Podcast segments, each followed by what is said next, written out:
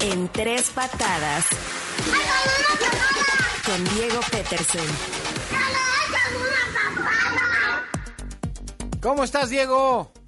Enrique, muy bien, qué gusto saludarte.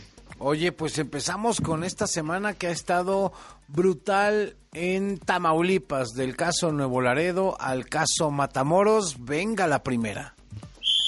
Patada inicial. Focos rojos encendidos, Diego. Sí, Enrique, yo creo que digamos, de, todos los eventos, que han sido varios, eh, masacres, que aunque el presidente no le gusta llamarle así, que hemos tenido a lo largo del sexenio, incluso te diría por encima del caso de Ovidio, que fue un momento muy tenso para el gobierno federal, el caso de los cuatro estadounidenses asesinados, dos de ellos asesinados en Matamoros, uno eh, herido, la otra eh, solo eh, fue raptada y luego liberada, revela clarísimamente una tensión frente a la estrategia de seguridad. Claramente no va a mejorar la seguridad en los próximos 18 meses, por el contrario, podemos pensar que por el, conforme se vaya acercando el fin del sexenio, tenderá a empeorar. Así nos sucedió tristemente el sexenio pasado. Después de cierta mejoría, tuvimos un fin de sexenio muy descontrolado. Pero ahora además con la presión de los ojos de Estados Unidos encima. Más allá de si van a declarar terroristas o no, que está claro que no, a los grupos de el, eh, de crimen organizado, ¿no? Ya la Casa Blanca dijo que no tiene ningún sentido. Lo que sí está pasando y sí creo que nos va a eh, atencionar muchísimo en la relación es estas alertas de viaje cada vez más fuertes y una presencia cada vez más importante del embajador en Palacio Nacional.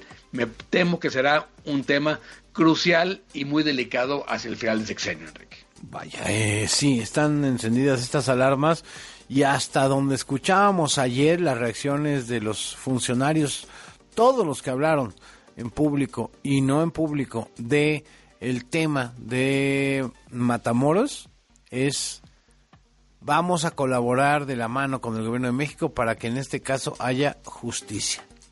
No, y, y, la hubo rapidísimo, ¿eh? O sea, los encontraron más rápido que este. Lo, lo, cual quiere decir que el Estado mexicano tiene capacidades. Lo que no tiene de, es, de, digamos, esa posibilidad, uno, de investigar todo y muchas veces no tiene la voluntad. Pero cuando se lo propusieron, los encontraron en dos días, ¿eh?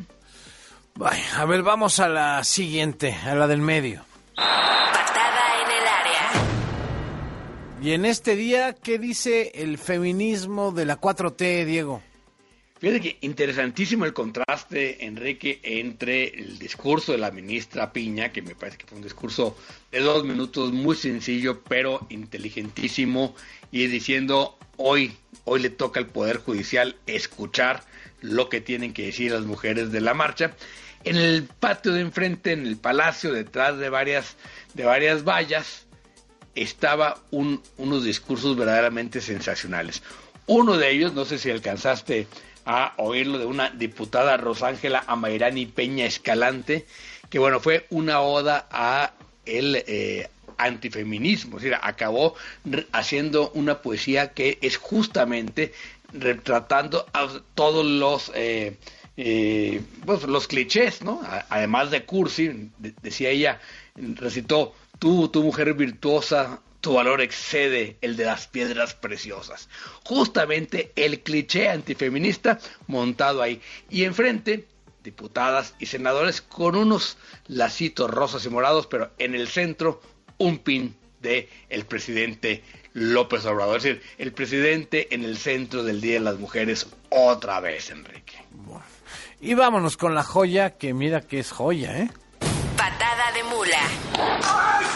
Y que tiene que ver con lo mismo. Muchos se siguen preguntando en las redes, ¿por qué protege tanto su palacio? Así debería proteger a las mujeres este gobierno. Sí, fue más temprano en la mañanera y vamos a escucharlo, Enrique. Imagínense lo que quisieran, destruir el palacio.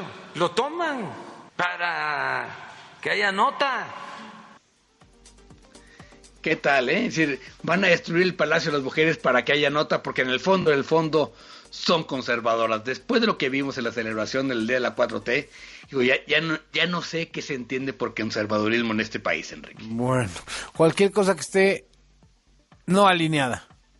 Sí, sí, cualquier cosa que esté no alineada o y, y- y lo liberal es las posiciones más conservadoras de defensa en la familia, casi haz de cuenta que estuvieras oyendo este, a los recalcitrantes del PAN, pero ahora en la 4T. Bueno, pues yo oigo los mismos discursos desde hace como Exacto.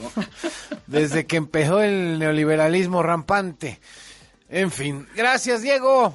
Un abrazo, Enrique. Igualmente un abrazo como cada semana Diego Petersen en tres patadas aquí en Así el Hueso